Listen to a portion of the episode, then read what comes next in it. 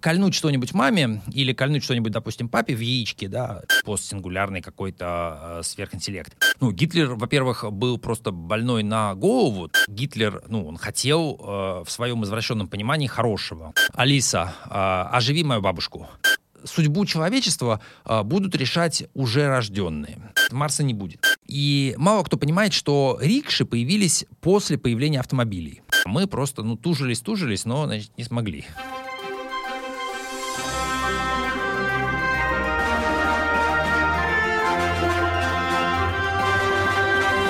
Привет, друзья! Вы слушаете подкаст «Зачем я это делаю?» И я, Иван Нестратов, автор и ведущий подкаст посвящен осознанности, желанию меняться и двигаться вперед. Он о людях разных профессий и сфер деятельности. Мои герои не боятся менять и меняться. А зачем? Это про мотивацию. Друзья, и встречайте сегодняшнего героя Данила Медведев, футуролог. Данила, привет. Привет.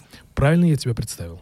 Ну, нужно добавить прикладной футуролог. Прикладной футуролог. Так, а почему прикладной, а не просто футуролог? Ну, просто футуролог — это который просто разговаривает про будущее и болтает, рассуждает, э, в конференциях участвует.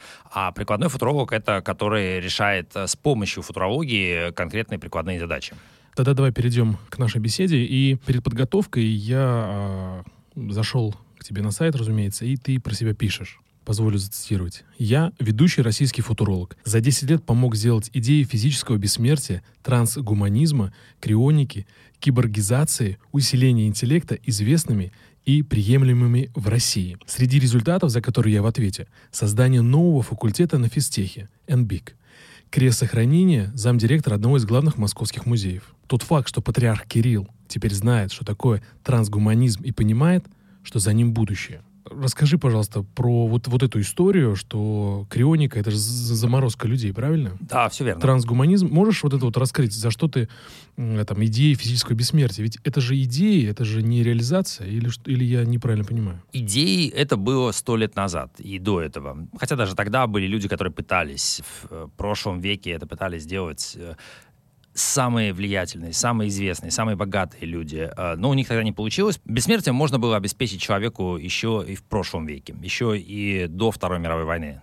Бессмертие, прости. Бессмертие, ну, то есть, чтобы человек не умирал. Понятно, мы не можем сделать его вечным, потому что, чтобы убедиться, что он вечный, нам надо прождать бесконечно долгое время. Мы здесь имеем в виду то, что российский философ Игорь Вишев называл практическое бессмертие, когда, ну, в быту мы говорим, что человек бессмертный, потому что он не умирает. На самом деле, когда мы говорим про какие-то идеи из будущего, которые хочется привнести в сегодня, тут неизбежно, хочешь не хочешь, нужно, как говорят рационалисты, немножко уйти в мету. То есть э, задуматься не только о том, какая нам нужна технология, но и о том, откуда берется технология, э, кто эту технологию создает. Иногда выясняется, что невозможно решить э, какую-то практическую проблему, вот, например, проблему сделать так, чтобы я не умирал, а на уровне просто обычной работы, на уровне бизнеса, а ее нужно решать на уровне того, как вообще задумана система, система управления наукой, система мышления человека, ну, это на самом деле как бы для меня, как для футуролога прикольно, потому что когда задача становится очень сложной, то она становится еще при этом очень интересной. Но, конечно, на практике хотелось бы, чтобы все было попроще. Скажи, пожалуйста, ты говоришь бессмертие, но бессмертие, я понимаю, что просто дольше жить будет человек. Тут вопрос возникает о временной рамке. Когда мы говорим, он начинает дольше жить или там он будет дольше жить, мы какую вообще временную рамку перед собой держим? То есть мы говорим про 2021-2050 год, или мы заглядываем до 2100, или мы заглядываем заглядываем до трехтысячного. Скажи. Когда я говорю, что он будет долго жить, я представляю, что в среднем человек будет жить 100 плюс. Там, в среднем. И в вот среднем, проблема в том, что когда ты говоришь в среднем, то ты тут же значит, э, показываешь, что ты жертва этих э, специалистов по статистике, которые в 19 веке открыли для себя вообще понятие среднего, стали бегать по всему миру, все мерить, это вопрос был как раз политический на самом деле, потому что появилось понятие «средний человек». И в XIX веке э, государства начали собирать статистику.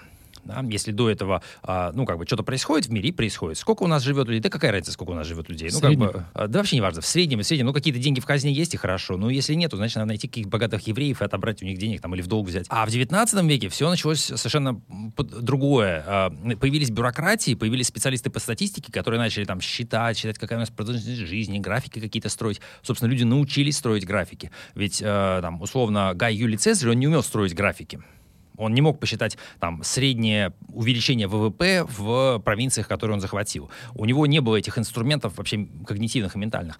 Вот. А в 19-м появились, в 20-м появились. И а поэтому, когда мы говорим про то, что человек в среднем будет жить, философам тут все совершенно понятно, что когда ты говоришь про какой-то показатель, то к этому показателю еще прилагается способ его оценивать и способ его считать. И когда мы говорим, что человек будет в среднем дольше жить, то кто это определяет, кто считает? Актуарии из страховых компаний, а, чиновники Министерства здравоохранения и социального развития или представители правительства или администрации президента, которые исполняют указы президента о национальных целях, а также значит, международные обязательства России по целям устойчивого развития, где написано, что у нас должна вырасти продолжительность жизни в России до 78 лет, потом значит, до 80 лет. Как бы выясняется, что это совершенно политизированный вопрос, э, настолько политизированный, э, что просто дальше некуда. Но мне, например, интересно не сколько будет средний человек жить. Вот мне это вообще совершенно не интересно, потому что в мире 8 миллиардов человек, и проблемы большинства из них э, меня не интересуют. Меня интересует, э, ну, я лично, там, какое-то мое окружение, интеллектуальное, там, физическое, друзья в Фейсбуке, грубо говоря. Вот. И мне бы хотелось, чтобы мы жили, во-первых, долго, во-вторых, чтобы мы не умирали сейчас. Вот у меня есть определенный круг общения, и этот круг общения во многом это люди, которые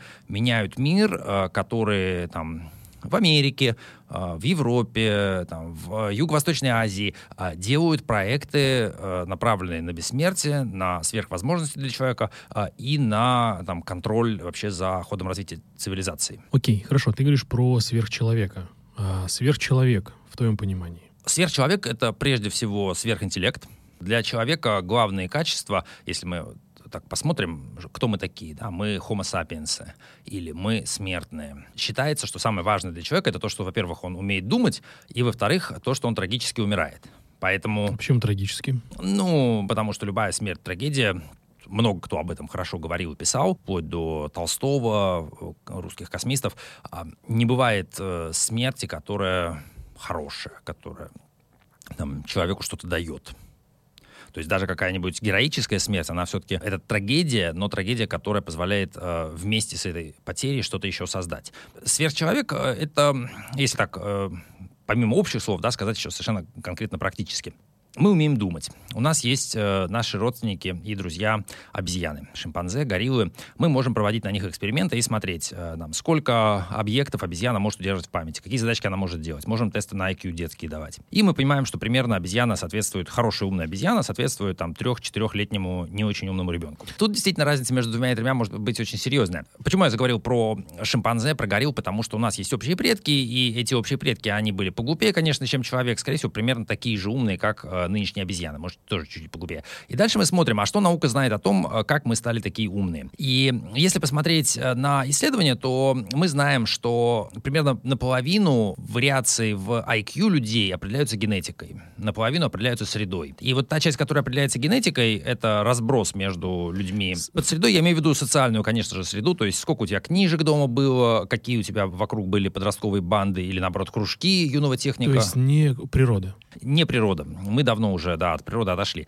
Э, ну, когда э, там действовали наши предки, то ну, другая какая-то была среда. Так вот, по поводу генетики, получается, что когда мы начинаем смотреть в наш геном, а в 21 веке мы очень много смогли э, это поделать и отсеквенировать полностью наш геном, геном наших родственников, геном там даже неандертальцев, и мы узнали следующее. Мы узнали, что есть буквально несколько, там, два, три, может быть, четыре гена, которые отличают мозг человека от мозга шимпанзе. Ну и, соответственно, можно предположить, что это примерно те же гены, которые отличают там, э, наш мозг от мозга наших предков. И они все связаны с внутриутробным развитием и с тем, грубо говоря, сколько раз делятся клетки.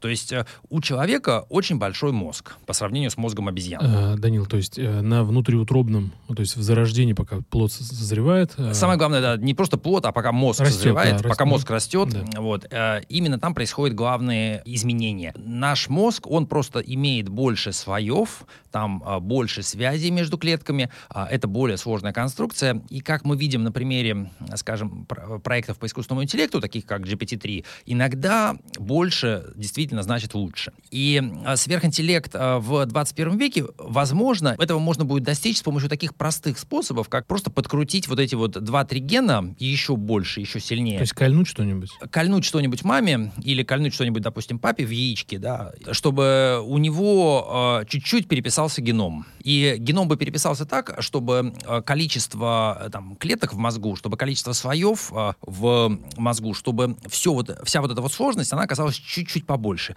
И может так получиться, ну, понятно, что это абсолютно такая спекуляция, потому что пока не сделаешь, не узнаешь, но может так получиться, что вот эти вот э, улучшенные дети, они будут настолько умнее обычного человека, насколько мы умнее шимпанзе. Надо потом будет менять этот геном у этих, у этих детей, или они уже будут себе подобных производить? А, скорее всего, себе подобных. То есть мы тут говорим о геноме, не об э, эпигеноме, не об экспрессии генов, а о том, что просто вот есть несколько параметров, э, которые эволюция оптимизировала, э, до оптимизировала до человеческого уровня, а нам надо еще подкрутить еще больше. Угу. Как патриарх Кирилл на это смотрит? С тревогой. А, его беспокоит здесь расчеловечивание, и как бы его можно понять. Современная ну, вообще основанная на христианстве культура и цивилизация, система этики, ну и система религии тоже, конечно, она все-таки опирается на тот уровень, который был достигнут человеком в эволюции.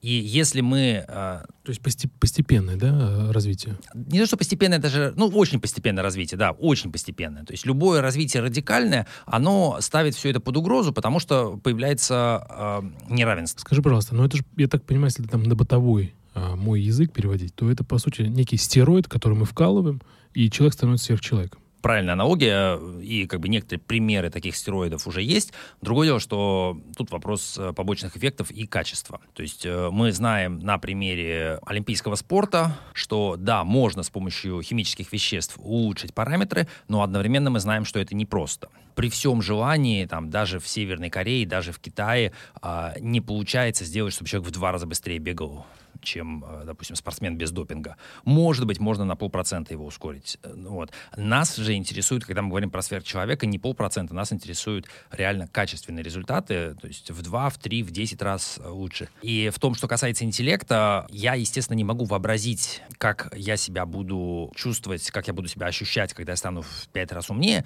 но есть некоторые примеры, есть некоторые люди, на которых можно посмотреть, и вот со стороны понять, ага, быть сверхинтеллектом, сверхразумным, это примерно вот это. А кто это пример можешь привести? Ну, моя жена, прежде всего, конечно. Она там, один из ведущих преподавателей школы системного менеджмента, преподает антологику, делает проекты по усилению интеллекта, цель которых брать обыч... более-менее обычного человека, ну, только глядящего наверх, и прогнав его через э, там, правильную перестройку мышления, э, там, нужные навыки ему нужно поставить, чтобы он мыслил аккуратно, э, коммуницировал правильно.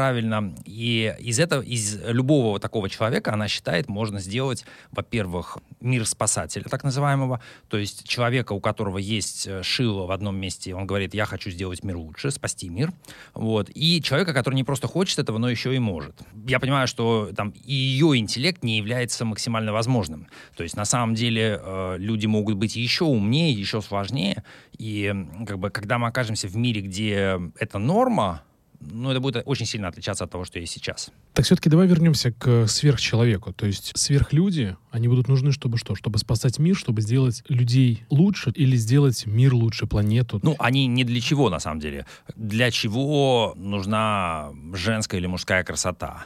А, не для чего. Для чего тигр красивый? Не для чего. Он просто красивый. Вот ему так нравится, так получилось. И это такая просто вот эстетика этого мира. И никто не может сказать, что сверхинтеллект для чего-то будет нужен, потому что сам сверхинтеллект решает, для чего он нужен. Он э, сам по себе ценен, сам по себе прекрасен. Это здесь э, укладывается вот в современную модель э, агентности в э, психологии, в модель э, творческой личности по Альшулеру в жизненной стратегии творческой личности и, конечно же, в волю власти по Ницше. Сверхинтеллект — это не инструмент для общества, это, ну, максимум, можно сказать, что это инструмент для Вселенной. То есть, э, как некоторые философы говорили и говорят, э, чтобы Вселенная могла себя осознать, посмотреть на себя со стороны и вообще как-то порадоваться, что она есть, ей нужна разумная жизнь. И эта разумная жизнь должна достичь э, а, сверхчеловеческого уровня, то есть должна стать космической цивилизацией, космическим интеллектом. Мы должны э, там, научиться нормально развиваться, выйти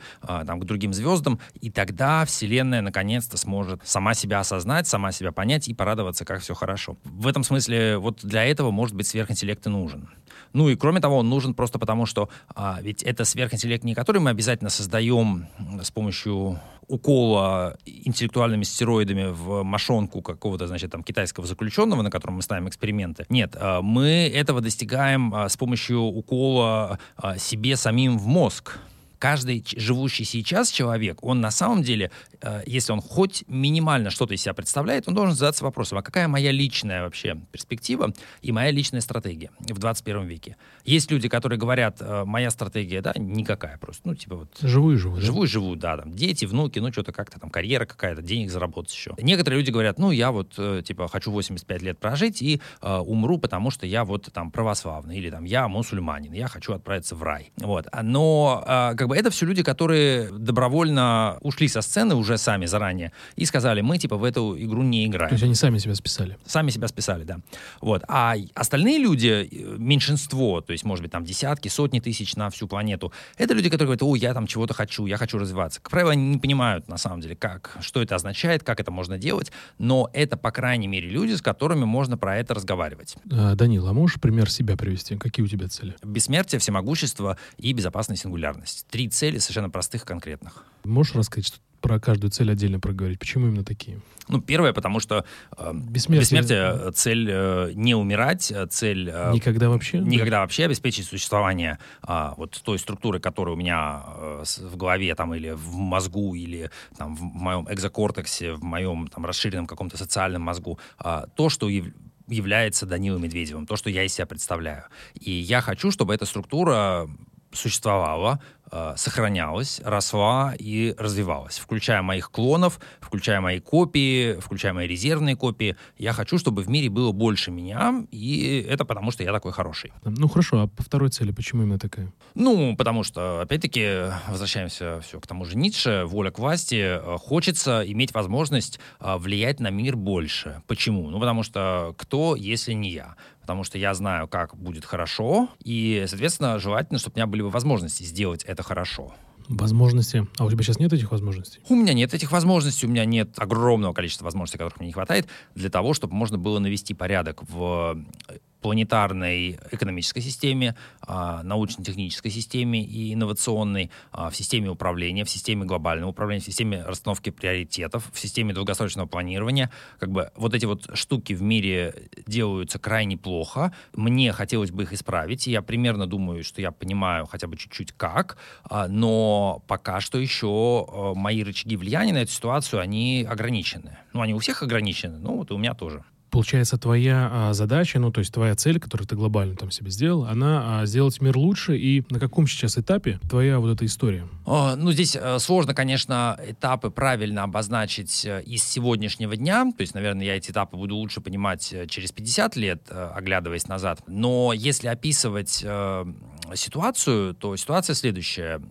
Вообще про это там кто-то очень остроумно пошутил, что вот э, наша цивилизация сейчас это там поезд, э, несущийся в пропасть, а при этом э, значит, машиниста нет, все пассажиры столпились в последнем вагоне и глядят назад. Вот. А, и никто ничего не делает, да? Ну, как ничего не делают? Делают, конечно, ну, ерунду какую-то. Я бы сказал, что то, на каком этапе сейчас вот находится все, в том числе мое влияние, мое понимание, это на этапе более детального осознания того, как обстоят дела. Потому что а, когда мы э, там, жили 300-400 лет назад, то э, нам было чуть-чуть проще, потому что мир был более стабильным. И Про- можно... Проще было, потому что не было столько информации сейчас? А, или, медленнее все менялось. Угу. Медленнее все менялось. А, то, что информации было мало, это было как раз не очень хорошо. С другой стороны, а что там было понимать? А, то есть э, все просто. Есть э, там великие державы, они пытаются там захватить колонии какие-нибудь, ну, куда-то там плывут, едут. Вот. Научно-технический прогресс сильно не меняется, э, не влияет. Люди просто выращивают еду в деревнях и что-то едят. Ну, там некоторое количество людей чем-то там занимается в городах, но особо это ни на что не влияет. Ну, то есть цели, не было цели у людей? Цели, конечно, ну, были, но они были все маленькие, mm а глобально э, просто ну, было абсурдом говорить о планетарном управлении э, в, не знаю, там, в 15 веке. Ну, то есть их, их, бы, их бы сожгли, да? Не то, что сожгли бы, но это просто было бессмысленно. То есть э, так же, как, допустим, э, маленький ребенок там в три месяца, он не может э, там обсуждать вопрос реформы системы образования. Ну, понятно, да. Вот. Не тот системный уровень, не тот уровень влияния влияние. А вот сегодня, когда мы в 21 веке смотрим то, что происходит, то тут э, расклад совершенно другой и намного интереснее. Во-первых, мы понимаем, что э, есть некоторые направления потенциального технологического развития, которые могут действительно дать нам бессмертие, дать нам переписать геном, пересадить голову, э, заморозить человека и оживить, создать нанороботов. Есть э, технологии, которые позволяют потенциально создать сильный искусственный интеллект, усилить интеллект человека. И есть вот эта вот вся совокупность э, этих перспектив, э, которые там в 90-е где-то в 90-е годы прошлого века были описаны трансгуманистами. Эти возможности, они могут реализоваться уже в 21 веке. С другой стороны, есть столь же реальные возможности того, что все навернется. Пандемии, вспышки на солнце, метеориты, э, коллапс э, из там, истощения экологических ресурсов, каких-то природных ресурсов. И вот мы стоим, на, по сути, на развилке, и мы понимаем, а, значит, налево пойдешь, а, будешь бессмертным постчеловеком с нанороботами, Направо пойдешь, э, значит, э, жрать будет нечего, температура подскочит там на 10 градусов, и э, там все превратится в пустыню. И цивилизация, естественно, рухнет. И вот мы находимся на этой развилке, и у нас при этом есть некоторые инструменты для того, чтобы на ситуацию влиять. Более того, довольно серьезные инструменты. То есть человек здесь это не какая-то там пешка а, или щепка в водовороте истории, а человек, а, по крайней мере, некоторые человеки могут принимать решения, могут писать а, там, научно-техническую политику, подписывать Парижские соглашения, там, создавать а, нанотехнологические инициативы, открывать Роснано. И вот мы смотрим, ну, я смотрю, как футуролог, на людей, которые пытаются это делать, я начинаю примерно понимать, э, каков вообще расклад на этой шахматной доске. Вот на этом этапе а, сейчас а, я нахожусь. Я понимаю, что в некоторых областях вообще-то можно ситуацию сильно улучшить. Можно какую-то пешку сделать хотя бы слоном, а может быть даже и ферзем потенциально.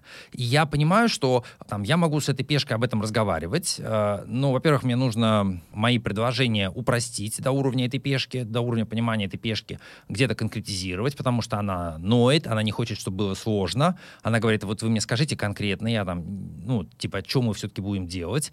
Вот. И когда я говорю, что вот она вот такого хочет, это не, не, не тупая пешка. Это там, грубо говоря, вот прям сливки, там, топ, не знаю, там, одна сотая процента, одна тысячная процента. Но все равно э, это пешка, она не понимает, э, как э, история человеческая работает. Пешка, ты имеешь в виду какой-то человек, кто отвечает за это направление какое-то, да? Да, ну какое-нибудь э, там лицо, принимающее решение, то есть... То есть он недостаточно умен, я правильно понимаю? Да, угу. федеральный министр там в России, в другой стране, руководитель какого-то международного проекта, глава университета. И я понимаю, что вообще, если вот прям очень постараться, и если собрать ресурсы, то потенциально можно подготовить для каждой пешки на уровне понимания, который вот им доступен, а, подготовить описание стратегии, что примерно надо делать, какую-то концепцию, видение выкатить, а, дать людям какую-то этапность, что давайте вот мы сейчас вот это вот, давайте тут форум проведем, давайте здесь мы там лекции почитаем, вот книжка, тут фильм, там еще что-нибудь,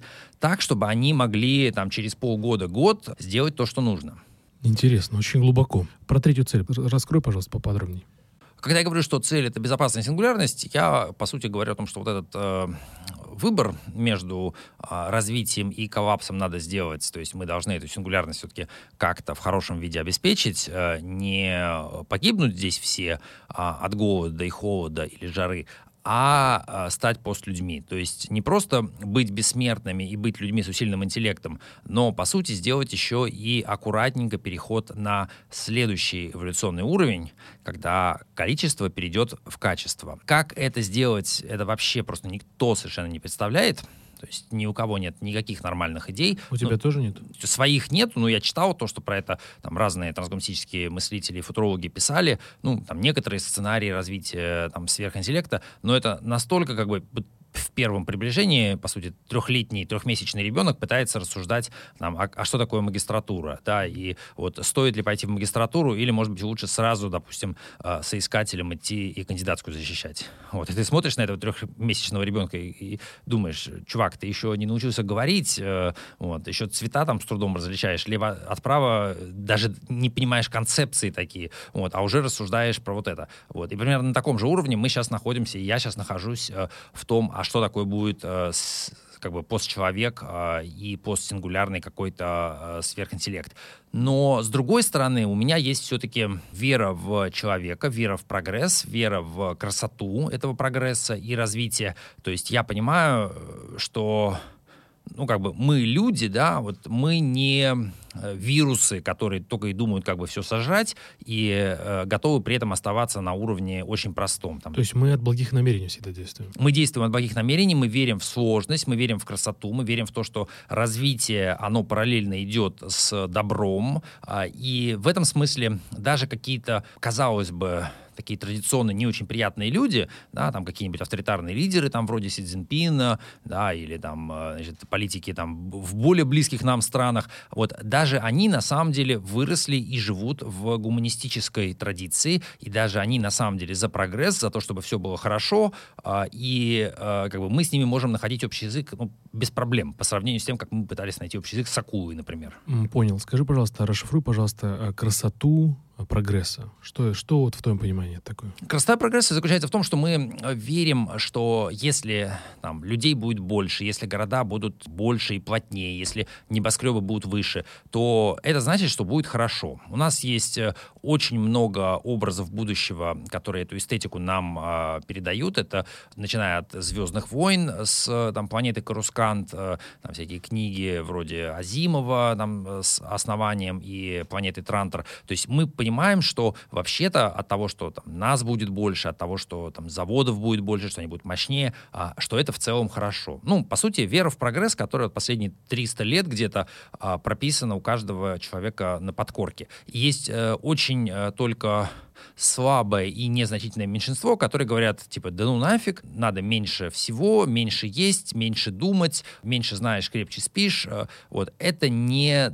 сильная сегодня позиция и как бы, я думаю, что э, это ну, такой один из основных источников надежды, потому что я понимаю, что в принципе любому человеку, даже там, если мы с ним идеологически очень далеки, я могу в принципе там, объяснять и хорошо объяснять, почему после человеком быть хорошо, потому что ну, мы же хотим, чтобы было лучше, мы, мы верим в прогресс, мы понимаем, что можно там двигаться и развиваться, и реально очень мало есть на планете людей, которые считают, да нет, давай вот все разрушим, все уберем, уничтожим, человек это вообще там зло, э, раковая опухоль там на поверхности Земли. Ну, есть, конечно, такие люди, но мы понимаем все, что они как бы маргиналы, и перспектив у них никаких особых нет. А еще хочу спросить, ты упомянул э, политических лидеров, э, что они э, идут от добра.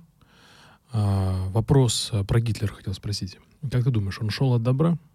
Ну, Гитлер, во-первых, был просто больной на голову, тут есть э, нюанс, то есть мы понимаем, что то, куда он шел, это во многом было связано не с тем, чего он там сознательно хотел, а, во-первых, тем, что он там злоупотреблял амфетаминами, э, с тем, что он просто был там сильно не в адеквате, грубо говоря, то, что происходило, и мы думали, что это делал Гитлер, на самом деле это делала его болезнь во многом. Но даже если э, как бы отбросить эту часть, то все равно Гитлер, ну, он хотел э, в своем извращенном понимании хорошего. Он хотел порядка, он хотел развития, он хотел чистоты, расширения. То есть то, что Гитлер э, хотел и совершал омерзительные вещи, которые, ну, никак нельзя оправдывать, не отменяет того, что он все-таки это делал худо-бедно в э, там современной э, гуманистической парадигме. Потому что он считал, что человеческая жизнь имеет ценность. Ну, только не любая, да, и не одинаковую, но э, его породило на самом деле э, вот та ситуация в 19 веке, и об этом тот же, тот же Ницше предупреждал, он говорил, что как бы мы Бога убили, и нам предстоит э, пройти через очень неприятные события. И, по сути, он э, так предсказывал э, зарождение и развитие фашизма и нацизма в Германии. А, то есть у людей раньше были ценности, они знали, что развитие, ну, то есть будет на том свете, мы попадем в рай, приблизимся к Богу, и все будет хорошо. Вот, а потом нам пришлось в связи с ослаблением позиции христианства в западноевропейской цивилизации, в технической, промышленной цивилизации, научной цивилизации, нам пришлось самим как-то отвечать на вопросы, а что такое хорошо куда развиваться. И естественно, что часть ответов на эти вопросы были идиотскими, как у Гитлера. Хорошо, а можно ли сказать, что Вторая мировая э, война дала большой прогресс человечеству, в, например, в медицине? А, в медицине я бы не сказал, что прям супер большой, то есть да, там были параллельно идущие процессы, скажем, открытия антибиотиков, а, прежде всего пенициллина, и решение проблемы его массового производства, которая была решена частично благодаря спросу со стороны военных.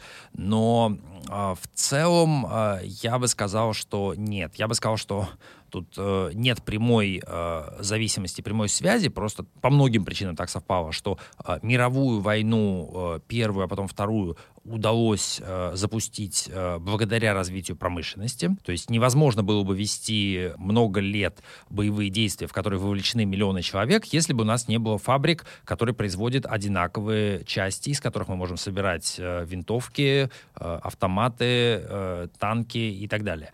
А, соответственно, а, то, что эти мировые войны начались вот именно тогда, это частично предопределено. Мы не смогли их избежать, но возможность вот для этого она сформировалась благодаря развитию науки и промышленности. А потом а, был момент, когда происходил переход от элитарной науки, когда гениальные ученые, такие как Эйнштейн, открывали просто совершенно новые двери, переход к массовой прикладной науке, когда государства решили, что они могут управлять этим. Надо понимать, что почему они решили, что они могут этим управлять управлять. А, это связано с совершенно конкретными людьми, например, а, с Ванневером Бушем. Это был а, директор американского военного научного э, управления во время Второй мировой войны. То есть это был человек, который отвечал за работу ученых э, которые работали вот на победу над э, Германией. То есть кто придумывал радары, кто придумывал реактивную авиацию. Это придумывали люди, которыми рулил Ван Буш. И он же рулил Манхэттенским проектом и, соответственно, там, вот этой бомбой. При этом Ван Буш, он очень серьезно, на самом деле, понимал, что такое мышление, что такое там, научный процесс. И он был автором известной очень и знаковой статьи, как мы, возможно, будем думать, в которой он написал концепцию усиления интеллекта с помощью компьютеров, еще до того, как появились персональные компьютеры, и вдохновил тем самым там и, в общем, Дугласа Энгельбарта и других пионеров компьютерной индустрии вот, на то, чтобы э, на практике это как-то реализовать. И дальше произошло следующее. После Второй мировой войны Ван Варбуш э, писал э, отчет для президента, а, а что мы будем теперь делать с наукой, теперь, когда мы победили Гитлера. И то, что он придумал и написал тогда, 70 лет назад, э, в своем документе «Наука. Бесконечный фронтир», все это было принято и утверждено Конгрессом США и заложено в основу американской инновационной системы. То есть Национальный научный фонд, государственное финансирование, а, там, массовые программы обучения, там, высшее образование, аспирантура и так далее. Все это придумал, по сути, вот этот человек. Как бы это было ну, некое продолжение войны для него, но мы с этой инновационной системой сейчас живем последние 70 лет. И именно эти правила, которые он задал, они определяют, как у нас сейчас идет переход к вот этому там, будущему постчеловечеству. То есть вот эти вот вещи, они взаимосвязаны. Глубоко.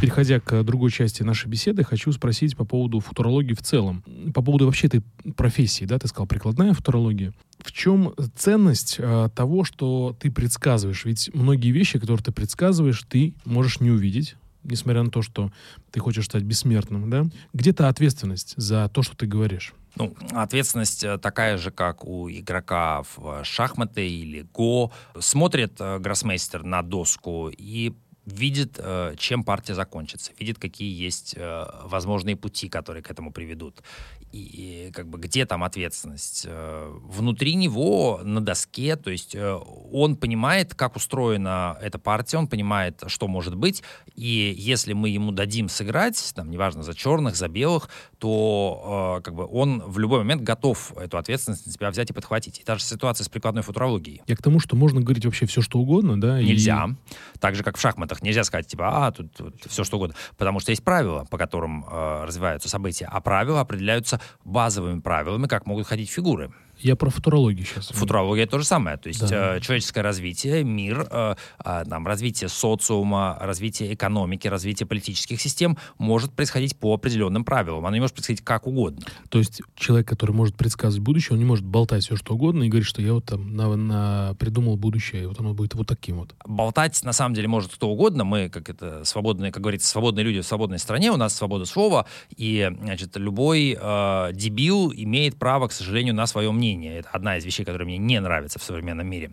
Вот. А, но да, такое право есть. Любой может объявить себя футурологом при желании и значит, начать э, рассказывать вот просто все, что ему нравится. Да, действительно, значительная часть того, что люди говорят и пишут, это ну, некий мусор. И это не соответствует тому, что может и что будет происходить. Но здесь в дело вступает так, так называемый парадокс э, Даннинга-Крюгера, прекрасное психологическое исследование, за которое дали Шнобелевскую премию, э, они показали, что когда сталкивается умный человек и идиот, умный недооценивает свои способности, потому что видит этого идиота, и как бы идиот ведет себя очень уверенно, и, а умный-то понимает, как он может ошибиться в каком количестве мест. И поэтому умный думает, ну, блин, наверное, тот чувак э, тоже что-то понимает. Вот. А идиот, он вообще ничего не понимает, ему кажется, что он уже все понял, и поэтому он такой, да вы все э, дураки, вы ничего не понимаете, я-то все знаю уже. Ты, по-моему, недавно в телеграм-канале про это писал, про синдром Крюнинга. Даннинга Крюгера, да. Ну, э, это как бы очень распространенная штука. Поэтому она касается футурологии тоже, что да, кто угодно может что угодно там написать и сказать. Но, как говорится, весна придет, и, в общем, все станет понятно.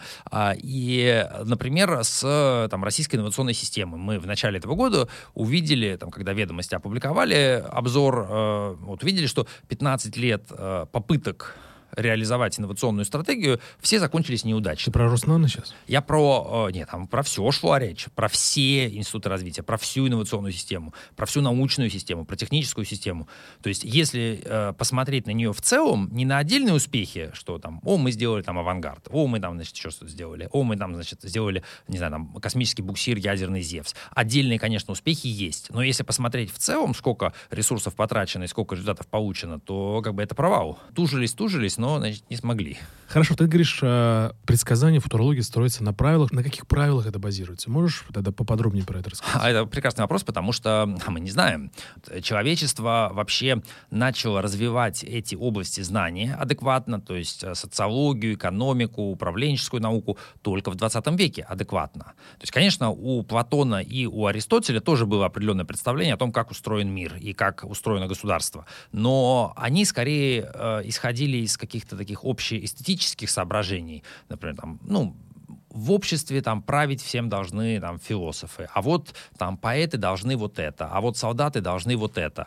И э, ни Платона, ни Аристотеля, естественно, в их традиции интеллектуальной не интересовало, как на самом деле не интересовало, а давайте соберем данные, и уж тем более они не могли подумать, а давайте сделаем компьютерную симуляцию, агентов каких-то виртуальных там создадим, и, по, и запустим это, чтобы миллион раз, значит, про, посмотреть и посчитать среднее, куда это приходит. Но им, может быть, не хватало воображения, интеллекта? Ну, им не то, что воображения не хватало, а просто невозможно за один заход это сделать. То есть, если бы Аристотель был бессмертным, наверное, он к сегодняшнему дню уже в чем-то разобрался. Но вот он, он смог э, то, что он смог, в 20 веке у нас появились в рамках э, э, гуманитарных наук, то есть у нас же появилось вообще это понятие гуманитарной науки, то есть когда вот вся система наук э, как-то кодифицировалась э, там в 19 веке, и э, там мы начинали, начали рисовать какое-то древо наук и говорить, окей, вот здесь вот у нас есть типа естественные науки, здесь есть э, значит, гуманитарные, там где между ними грань проходит, социальные, общественные, там все такое.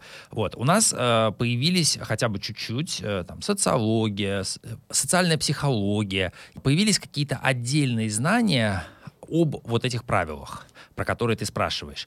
И да, кто-то что-то понимает. Ну, например, есть э, там очень такой умный автор Само Бурья, у которого есть э, набросок теории под названием э, «Теория великого основателя» Great Founder Theory. И у него есть немножко набросков, немножечко, как он сам это оценивает, набросочков о том, э, как же вообще функционирует социум и как функционирует общество.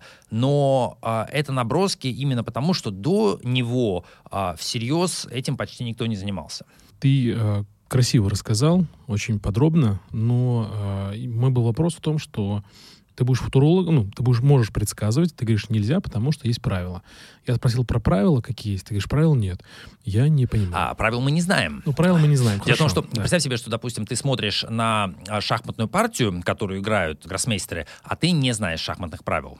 И ты такой, ну, смотрите, вам же нужно просто вот эту вот фигуру поставить вот сюда, и двигаешь, значит, ферзя, а, значит, сразу, чтобы она а, поставила мат вражескому королю. Лошадью ходи. Да, да, ну, то есть не просто даже совет, а просто вот берешь и делаешь шаг, который противоречит правилам. И тебе кажется, что это нормально, что это можно. А на самом деле нельзя. Дальше следующий вариант. А если мы убираем двух гроссмейстеров, но мы оставляем саму партию, саму, вот сам, сам расклад на доске, все равно ты не можешь походить как угодно. Но ты не знаешь этих правил, и тебе эти правила предстоит только как-то узнать и понять.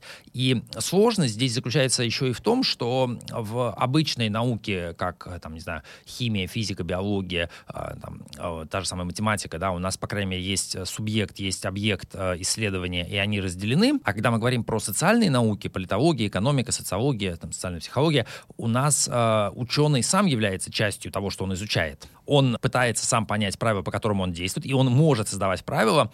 Есть здесь тоже очень интересный пример, яркий, который всем в общем, образованным людям надо знать, это Бент Флифберг, фронетический социальный ученый. Значит, фронезис — это идея, как раз восходящая к Аристотелю, о том, что ну, как вообще понимать, что надо делать. Бен Флипберг э, был сначала обычным ученым и просто такой, ну, давайте что-нибудь поизучаю. Просто там, пойду что-нибудь поизучаю. Вот. А потом в какой-то момент, э, когда он поизучал некоторые штуки, э, в которые не надо было лезть, например, как принимаются политические решения о развитии городской среды в его датском городке, а, и когда ему там по носу дали некоторые люди и сказали, что вот здесь вот будет вот так вот, он задумался о роли социального ученого и понял, что если он начинает, если социальный ученый начинает понимать что-то о том, как устроен устроена там, демократия, власть, э, процессы принятия решений, то на нем появляется ответственность. Ответственность за то, чтобы эти знания не просто э, описать в статье и куда-нибудь отправить в журнал в научный, а применить на практике. И он стал это делать. И следующим, что он стал изучать, э, был э, феномен э, так называемых мегапроектов есть мегапроекты — это а, инженерные, технические, там, экономические проекты с бюджетом десятки миллиардов долларов. Обычно это всякие туннели гигантские, мосты, в общем, все, что большое и дорогое. И э, Флипберг начал это изучать и выяснил очень интересную вещь, что когда человечество делает мегапроекты такие, обычно идет перерасход средств раз в пять, и сроки тоже в два, в три, в четыре раза больше, а полезный эффект обычно в два, в три раза меньше. И после того, как он в этом разобрался, он решил, что он теперь перепишет правила, по которым э, страны европейские э, такие проекты оценивают и утверждают. И он придумал, как это можно сделать. Он пошел не только через научный журнал, он пошел к журналистам, он пошел в международные СМИ, а он пошел в парламентские комитеты, и ему удалось, э, будучи, казалось бы, просто ученым, переписать правила, по которым кусок мира работает. И во многих странах, там, в Норвегии, в Дании, а, люди просто приходили к Флифбергу, ну, министры а, там, инфраструктуры, министры экономики, говорили, Флифберг, слушай, можешь написать нам, вот, э, как нам а, по как закону сделать, жить, да, да, как нам жить, как нам сделать процедуру оценки и утверждения мегапроектов. И Флифберг, значит, как мог, что-то им писал, говорю, ну, вот смотрите, там, во-первых, попробуйте спрашивать разных экспертов, например, да, там, не только одного. Ну, логично, вот, там, да. попробуйте вот это, пробуйте вот это. Ну, и написал хороших рекомендаций много. Все стали, те, кто, значит, его спросили, стали так делать, и реально стало лучше. И вот это вот пример того, как э, ученый, который пытается понять э, структуру социума, как он может эту структуру потом, поняв, переделывать, и э, там, как это вот вообще можно назвать и как к этому относиться. То есть есть авторитеты, да, так некие футурологи, которые создают эти правила и по ним живут он объявил себя футурологом, он создал себе правила, и так он развивает эти свои события в будущем. Неверно. Тут э, как бы вопрос масштаба личности и исследователей, он э, как бы становится ключевым, потому что таких ребят, как э, Флипберг, их реально очень мало, и в футурологии их практически нет. То есть если мы посмотрим на футурологию, ну да, есть э, там Рэй Курцвелл, например. Ну давай пример тебя возьмем, например. А, ну я один э, пример, то есть я говорю просто про тех, ну я же там э, с детства, еще там с подросткового возраста интересовался будущим и думаю там, куда куда пойти работать, какие институты занимаются будущим, там, кто вообще про этим всем занимается. А, я понимаю примерно, э, как футурология развивалась с 60-х годов, и как футурологи там начали зарабатывать на жизнь, и, и, соответственно, как это влияет на их мотивацию.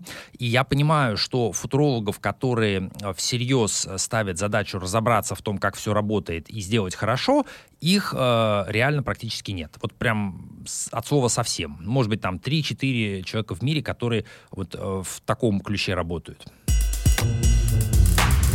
Давайте двигаться дальше. На твоем сайте danilomedvedev.com э, есть фильм про э, крионику, э, фильм э, Блумберга, где рассуждает про заморозку людей. Можешь, пожалуйста, рассказать чуть-чуть подробнее про этот фильм? И ждет ли нас там в ближайшие там, 20-30 лет такое будущее? Ну, фильм э, мы обсуждали, на самом деле, 4 года с журналистом э, из Business Week, э, с которым мы как-то познакомились, э, и он мне периодически писал, говорит, что у вас в России, там, может быть, расскажи, какие проекты, я приеду, там, что-нибудь напишем.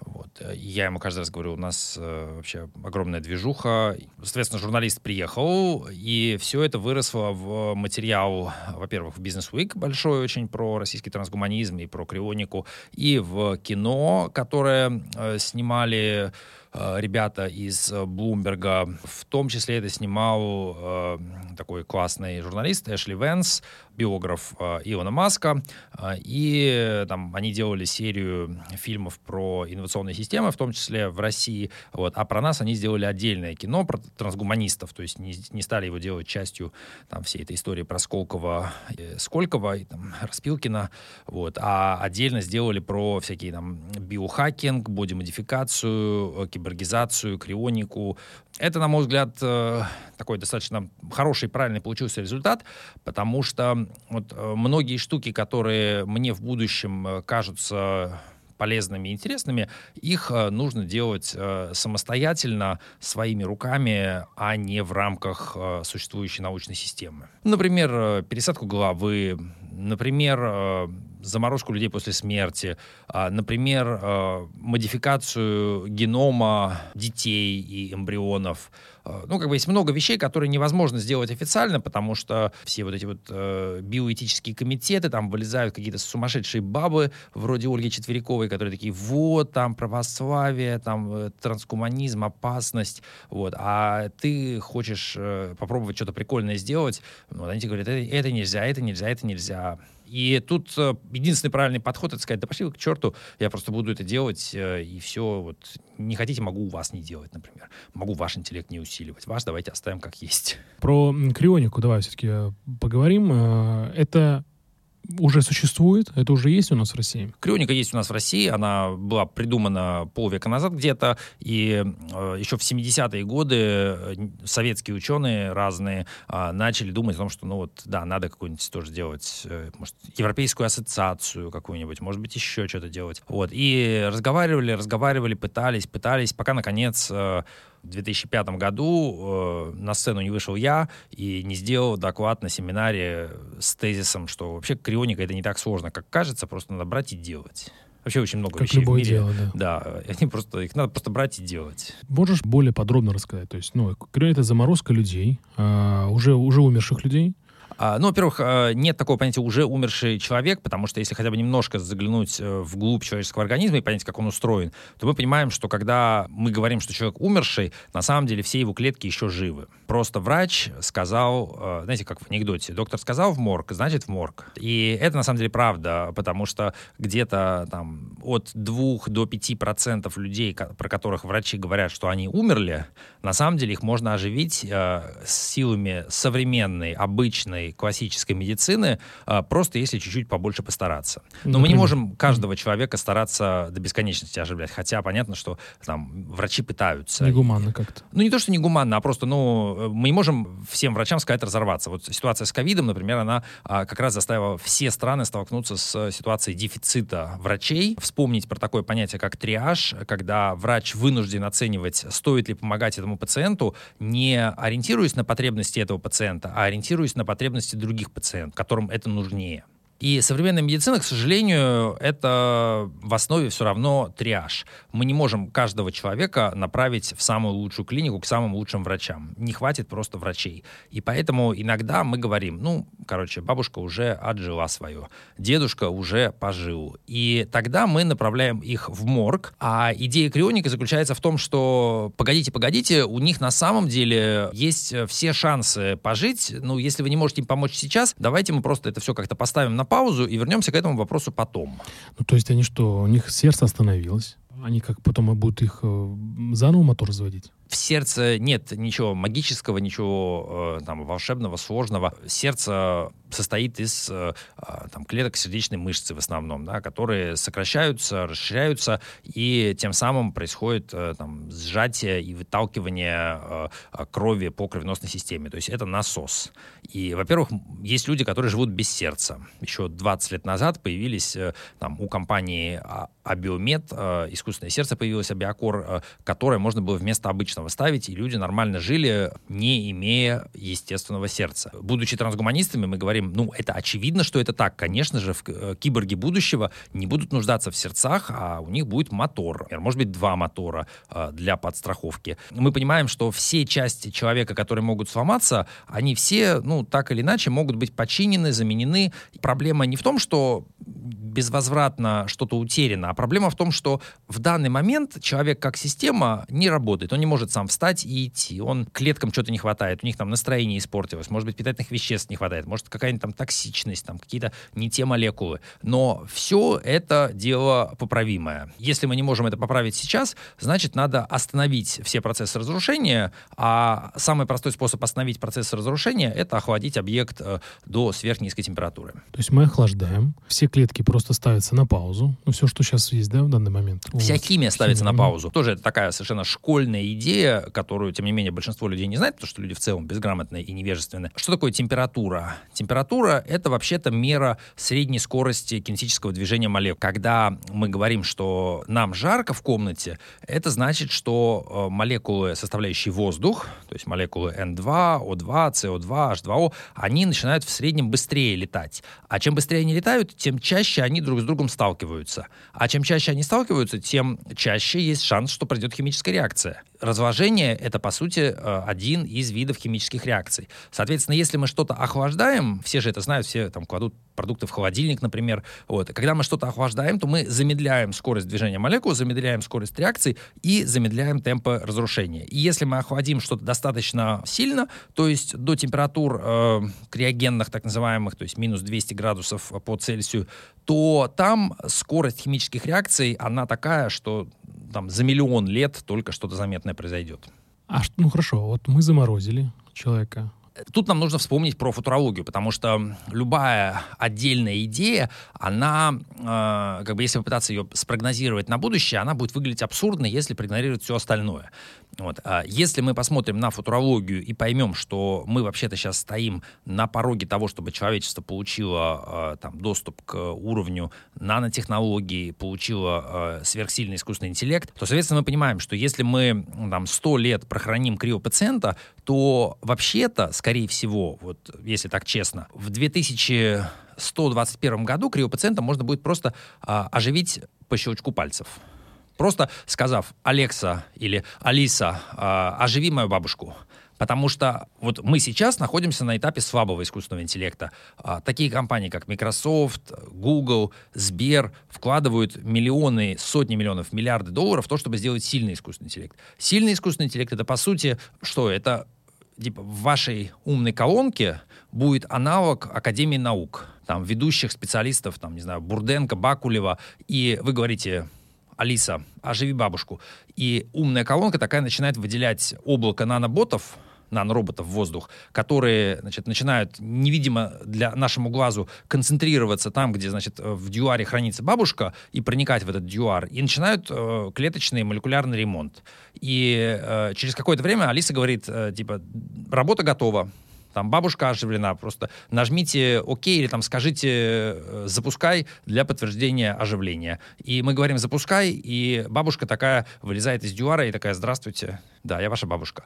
Кому-то может показаться, что я там рассказываю какие-то странные вещи, но, блин, вы не можете одновременно верить, э, скажем, Герману Грефу и Рэю Курцеву, которые говорят, что э, в 50-м году может наступить сингулярность, и смотреть на сценарий, что вот мы там 200 лет или 1000 лет прохраним криопациентов, а как мы их потом будем оживлять. Ребята, если у нас не будет возможности оживить криопациентов через 500 лет, то это значит, что у нас история пошла очень не так, и, скорее всего, вообще никакой цивилизации уже не останется. То есть правильно понимаю, что если мы через 500 лет вообще никого не оживим, то все, цивилизации нет уже вообще? Скорее всего, цивилизация погибла. Потому что тот научно-технический прогресс, который хоть там худо, хоть бедно, но он же идет, то есть никто не станет отрицать, что сегодня мы можем делать больше, чем сто лет назад а 100 лет назад больше, чем 200 лет назад. И э, как бы для всех примерно очевидно, что через, еще через 100 лет мы сможем делать еще больше. И более того, у нас сейчас есть ну хотя бы какое-то понимание, в какую сторону мы, скорее всего, двинемся. Вот то, что искусственный интеллект точно будет существовать, а как бы почему здесь важен искусственный интеллект? Потому что бабушка — это сотни миллиардов и даже, наверное, триллионы клеток. В каждой клетке у нас есть э, миллионы молекул, то есть белков, а, жиров, углеводов, все это собрано там в цитоскелет, у нас там органеллы, митохондрии производят электричество, в общем, много всего происходит. И это довольно сложная ситуация. Но если, скажем, а, суперкомпьютеры Яндекса способны управлять там миллионом автомобилей в Москве и как-то, значит, через пробки их всех проводить и оптимизировать движение, если там Amazon может миллионы, десятки миллионов посылок по всему миру не потерять и доставить, экстраполируем это на сто лет вперед, и, наверное, ваша умная колонка сможет вот, точно так же навести порядок внутри вашей бабушки. Понятно. Скажи, а вот столько людей, зачем на планете столько нужно людей? Планета будет перенаселена? Нет, планета не будет перенаселена. Нет? Э, То есть сейчас нет перенаселения? Смысле, а, перенаселение — это оценка чья-то. Угу. Тут как бы есть такой нюанс, что э, это все э, суждение конкретных людей с их конкретными э, а, допущениями, которые они сделали, и с их ценностями. То есть ты считаешь, что нет перенаселения? Ну, просто спроси жителя Бангладеша и жителя какой, какой-нибудь Монголии о том, перенаселена Москва или нет. Житель Бангладеша скажет, да нет, вообще-то у вас тут народу нет никого. Вот. А житель Монголии скажет, это вообще дурдом, как, как вы так живете. Какой правильный ответ? То есть оценочное, просто у кого-то оценочное суждение. Конечно, а, абсолютно точно. И когда мы говорим о том, типа, сколько людей должно быть или сколько людей может быть, то всегда нужно говорить с чьей точки зрения. Допустим, э, там, евреев в мире много или мало? Слишком много или слишком мало? С точки зрения Гитлера слишком много, с точки зрения э, там, Нетаньяху э, слишком нормально, мало. слишком мало, можно больше. Вот. То же самое касается всего остального. Китайцев много или мало? В какой-то момент китайцы сами думали, что их слишком много, да, потом решили, что, блин, черт, похоже, слишком мало. Вот. Могут потом опять передумать. Тоже ж надо понимать, мы... Обязаны этим разговором конкретному человеку, Томасу Мальтусу, который пытался, ну, в меру своих ограниченных способностей как-то, значит, оценить, а что у нас вообще в мире будет происходить. И пытался он делать 300 лет назад. И он такой, ну, блин, наверное, мы все там с голоду умрем или друг друга поубиваем. Вот, и выстроил некую математическую модель, как это должно произойти. Но, простите, там, Мальтус уже умер давным-давно. Мы сейчас живем совершенно в других э, условиях, в другой ситуации, с другими допущениями, с абсолютно другим уровнем технологий, с абсолютно другой структурой экономики. Вот. Э, я не против того, чтобы рассуждать про перенаселение. Я даже не против рассуждать, э, там, если надо, порассуждать про то, что с этим делать. Э, типа уплотнять людей, там, в контейнеры их сгружать, там, под землю их загонять или там в космос отправлять. Очень важно понимать, что в таком разговоре всегда мы говорим про чьи-то предпочтения, про чью-то оценку. И с точки зрения Илона Маска людям надо лететь на Марс, с точки зрения значит, кого-то другого э, нет, нам надо осваивать океан. Кто прав здесь? А, никто не прав, просто у разных игроков есть ну, разная позиция. Мнения. И это даже не просто мнение, это именно а, их а, стремление. То, то есть цели в жизни. Наверное. Цели в жизни, да. То есть Маск будет а, всячески всеми правдами и неправдами добиваться, чтобы люди полетели на Марс и построили там город. А, неважно, нужен он там, не нужен, есть на Земле перенаселение, нет, потому что он так хочет. Сам факт того, что он так может сделать, дает ему на это право. Кто может Маску сказать, нет, слушай, чувак, ты не прав. Никто. Как мы выяснили, даже Безос не может это сказать, а, а Маск Безосу может сказать, что ты не прав. А вот э, давай вернемся тогда к искусственному интеллекту. Э, я так понимаю, что в будущем будет очень много этого искусственного интеллекта. Как конкурировать компаниям с друг другом, да, когда будет, по сути, у всех один и тот же интеллект, да, но искусственный, технология. А второй, как конкурировать человеку с искусственным интеллектом. Ни на тот, ни на другой вопрос ответов адекватных нету.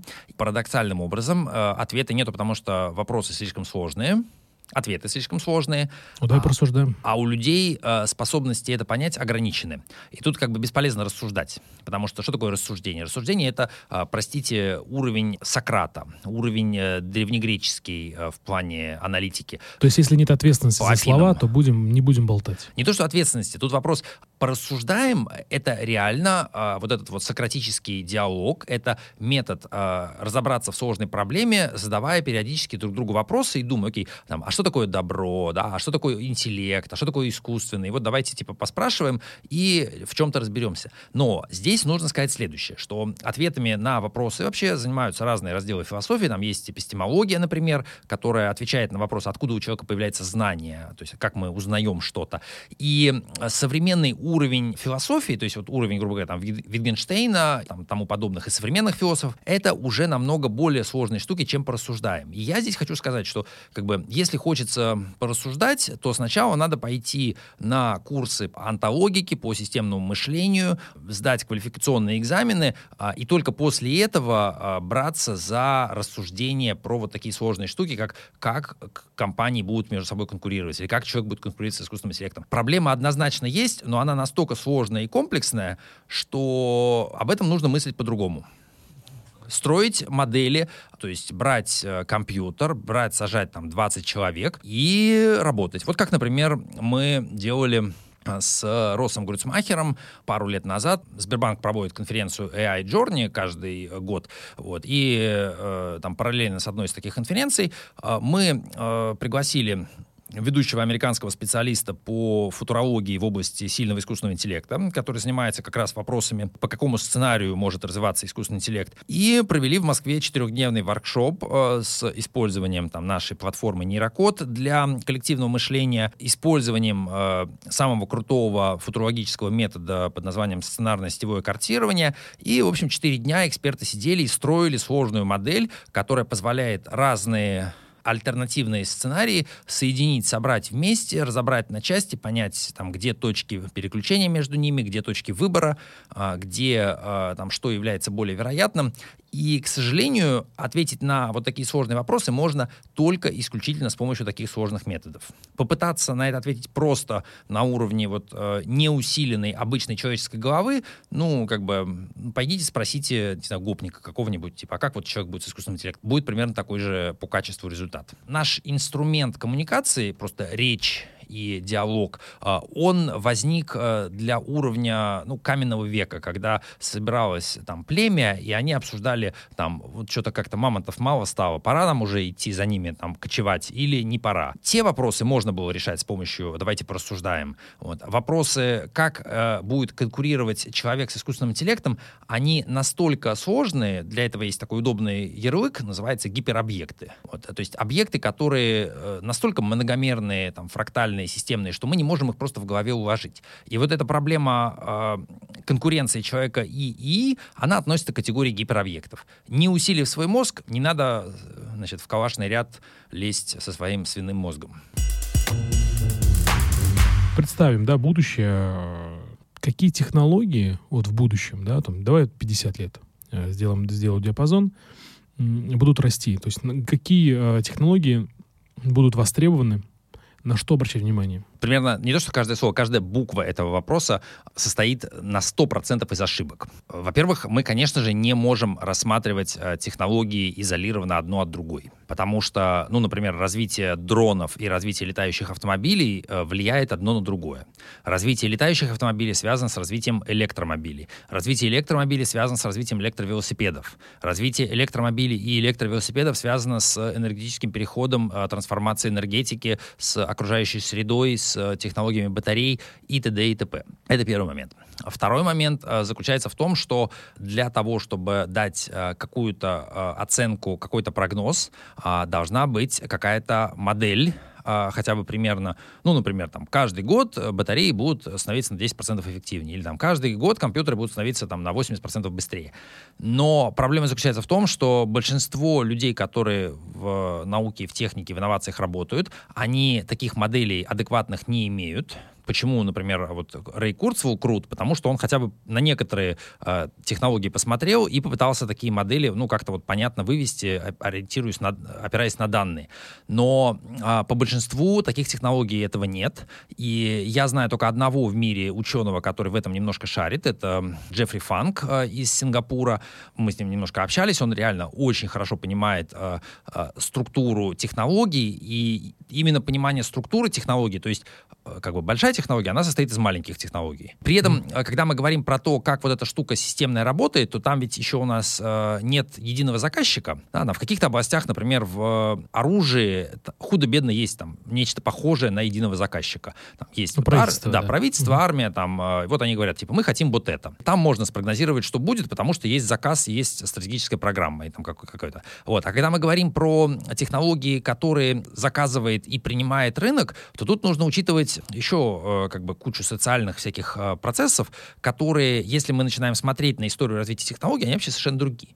Например, мало кто э, понимает, что вот есть такое транспортное средство, да, рикша, и мало кто понимает, что рикши появились после появления автомобилей. То есть сначала значит, там, Генри Форд и его друзья в Америке начали фигачить автомобили, и где-то там через несколько десятков лет японцы придумали рикшу колеса, да, там на них там, сиди, стоит какая-то коляска, там сидит человек, и, значит, кто-то там крутит либо педали, либо бежит впереди. И мы так смотрим на это, думаем, блин, ну это же абсурд, мы же знаем, что оно должно идти вот все от там простого, примитивного к сложному, и вот э, сначала все там ездили, типа ходили пешком, потом, значит, покатили колесо, там телегу какую-нибудь, потом, значит, карета появилась, потом автомобиль. Вот, а выясняется, что нет. Я как-то пытался посмотреть реально, э, мне как бы это, это супер вообще нравится этот кейс. Те, кто занимаются всяким agile, э, может быть, видели картинку, где говорится, вот как нужно строить автомобиль, что, ну, короче, что правильно сделать так, что у нас сначала скейтборд, потом велосипед, потом мотоцикл, потом автомобиль. То есть на каждом этапе у вас должен быть функциональный какой-то продукт, который вы постепенно улучшаете. Вот. И картинка про это нарисована, как неправильно и как правильно. Но на это мне хочется сказать, идиоты, если вы посмотрите на реальную историю, а, на то, когда появлялись а, разные колесные транспортные средства, блин, умственно отсталые ребята, вы поймете, что вообще все не так абсолютно, как вам кажется, потому что э, вообще-то автомобиль появился раньше, чем скейтборд. Потому что скейтборд требует офигенных подшипников. И он требует офигенных силиконовых колес. Вы не можете ездить на скейтборде, если у вас технологии 19 века. И дальше как бы начинаем смотреть, и выясняется, что там вообще все перепутано и перемешано абсолютно. То есть у нас э, мотоцикл появился раньше, чем велосипед. Или, ну, и вот, короче, вот такие вот да, истории. Да, да. Вот. И там э, какие-нибудь там первые самодвижущиеся э, коляски, э, которые были придуманы, появились раньше, чем велосипед. Вот. И э, когда начинаешь смотреть на вот эту вот э, эволюцию, ты понимаешь, что даже если просто смотреть на колесный транспорт, вот только исключительно на него, то даже тут мы не понимаем, а, какие правила, по которым это разворачивается. Ну, а технологии голосовой связи? Ну, почта, телеграм, телефон. Это хороший пример, потому что здесь есть сразу две дыры огромных. Первая, значит, все думали, что будет видеосвязь, что это прям всем очень нужно. Выяснилось, что э, психологические и социальные нюансы, которые нужно учитывать, например, э, там, куда мы глазами смотрим, э, ну и много всяких нюансов, что человек там в зеркале себя видит одним способом, и что человеку вообще тяжело все время смотреть на себя, да, и сейчас, значит, жалуются люди э, своим э, психотерапевтам, что у них, и э, хирургам косметическим, что у них проблемы с внешностью, потому что они все время на себя смотрят в зуме.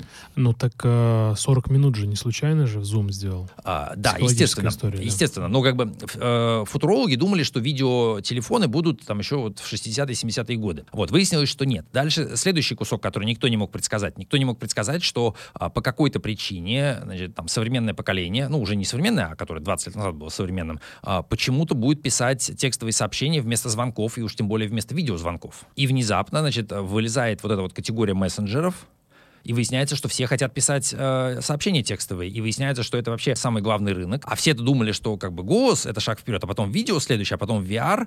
Вот. И сейчас, например, эти дятлы из Фейсбука, например, э, Цукерберг и, значит, его друзья, они такие, мы всех заставим все-таки носить шлемы или хотя бы очки и в VR общаться.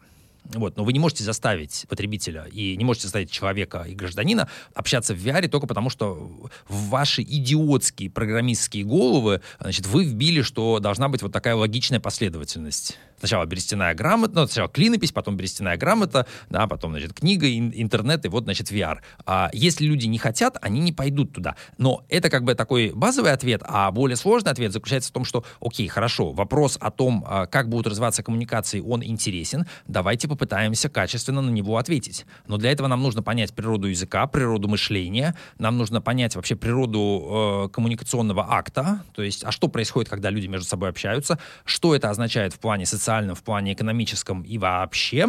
Как бы это такая сложная междисциплинарная задача, чтобы ее решить, нужно, ну, не знаю, там, типа, десяток очень хороших ученых, прям вот индивидуально отобранных по всему миру, и хотя бы на пару годиков их надо посадить на full тайм э, значит, этим разбираться. Ну, у нас, может быть, просто нет времени этим заниматься. Мы должны идти вперед, не имея полного понимания, а как люди коммуницируют. Вместо того, чтобы задаваться вот этим вопросом, типа, а какие технологии будут востребованы через 50 лет, мы понимаем, мы играем в шахматы, при этом частично это не шахматы, а го. Доску вообще можно достраивать, потому что у нас лежит пазл, кусочки пазла, из которых мы собираем доску, и при этом еще здесь ураган на самом деле, и некоторые кусочки доски, и некоторые фишки, и нам фигуры периодически просто куда-то уносят, и э, вот мы этим занимаемся. То есть футурология — это игра в Гоа, плюс вы строите себе дополнительные поля.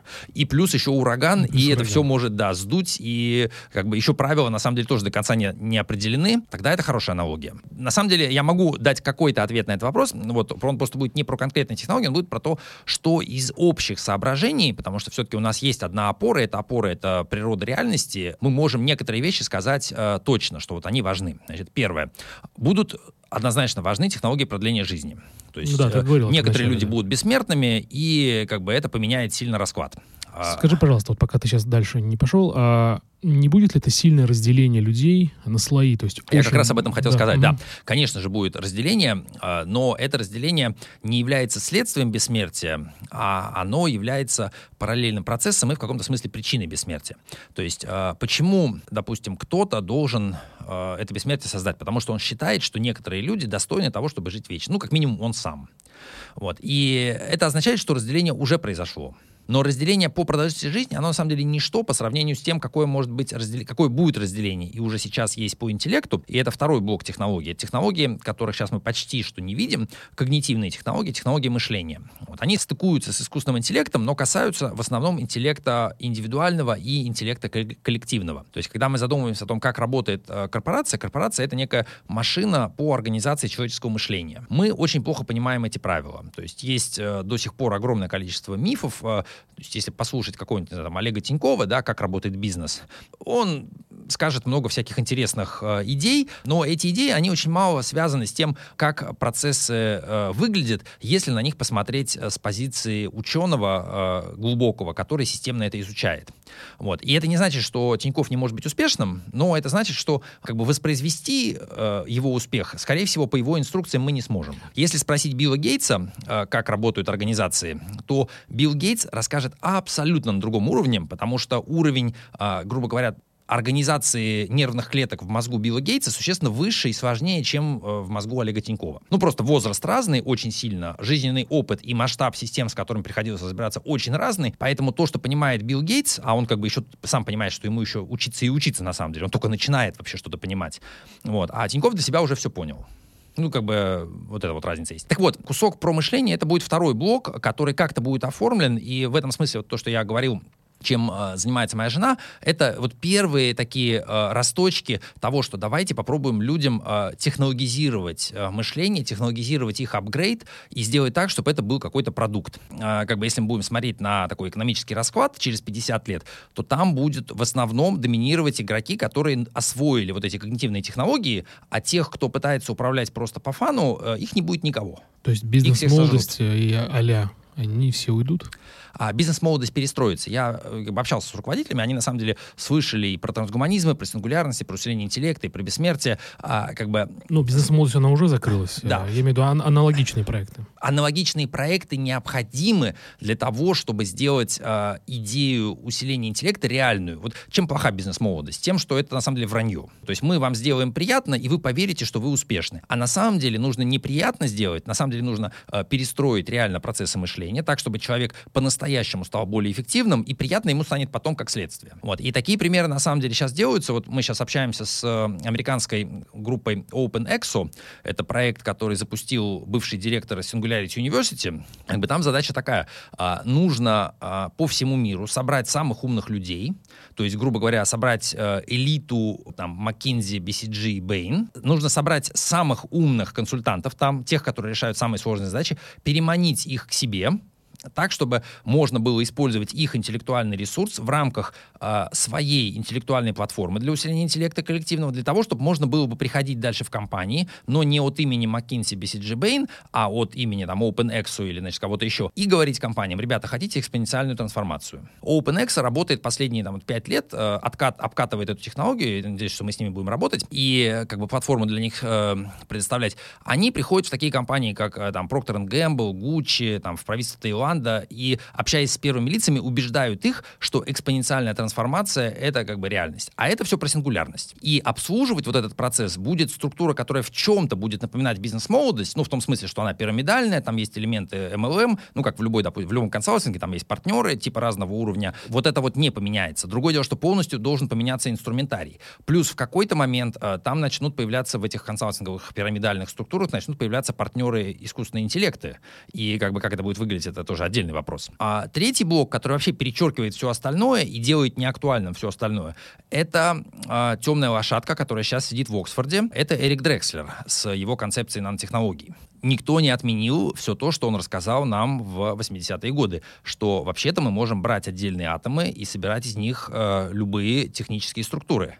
В том числе можем собирать молекулярные машины, которые смогут брать отдельные атомы и собирать из них любые структуры. То есть мы можем взять и запустить, по сути, нечто, что круче, чем жизнь, круче, чем вообще биологическая жизнь машины, которые тоже способны самовоспроизводиться, собираться в сложные структуры и решать любые задачи. То есть так же, как у нас внутри каждой клетки есть биологически эволюционировавшие машины, у нас есть там рибосомы, у нас есть э, там э, клеточные мышцы, которые управляют цитоскелетом и по сигналам там из ядра могут его там разворачивать, чтобы клетка меняла форму. Вот, это все молекулярные машины. Но никто из обычных людей, которые просто вот там, закончили школу, институт, они не понимают и не ощущают, как, это, как работает живое, как мы работаем, на клеточном, э, молекулярном и атомарном уровне. Это понимают буквально единицы, потому что ну, это противоречит нашему опыту. Наш опыт — это опыт макромира. Одна секунда, один метр. Вот. А есть люди, которые очень сильно врубились в то, как все это работает на масштабе в миллиард раз меньше, и, собственно, как Дрекслер, и они придумали, как можно на этом уровне работать. И если работать на этом уровне, это означает, что можно, потратив три года кучу денег и там типа 50 хороших специалистов, вот я вот недавно обсуждал не помню где точно, с, а, с питерскими предпринимателями, значит, какая компания могла бы в России вытянуть э, проект создания наномашин. Объединенная судостроительная корпорация, вот кто. И это люди, которые умеют координировать, которые умеют делать долгосрочные проекты. То есть, типа, мы начинаем делать корабль, делаем какую-то операцию, и эта операция будет использована через 5 лет. Ну да, они же, по-моему, года 2-3 строят корабли. Иногда 5-10. А, да, вот. Там э, бывают вообще любые истории. Соответственно, э, идея в том, что нам нужна компания типа ОСК, ну или какой-то ее аналог, потому что это может быть объединенная. По- ави... Потому что они умеют делать проекты в долгую, да? В долгую, да? системные, mm-hmm. технологические. Они умеют переключаться на новые технологии. То есть если к ним прийти и сказать, ребята, вместо сварки используем 3D-принтеры. И вот тут вот э, как бы возникает потенциальная возможность, которую можно сделать реальной, а, что кто-то возьмет и сделает нанороботов. Тут как бы в дело вступает э, ФСИН. Федеральная служба исполнения наказаний и служба, раньше это была служба по контролю за бортом наркотиков, сейчас, соответственно, это просто УВД. У нас в новостях недавно пролетело, что Сергея Фаги задержали с, значит, якобы с наркотиками в аэропорту.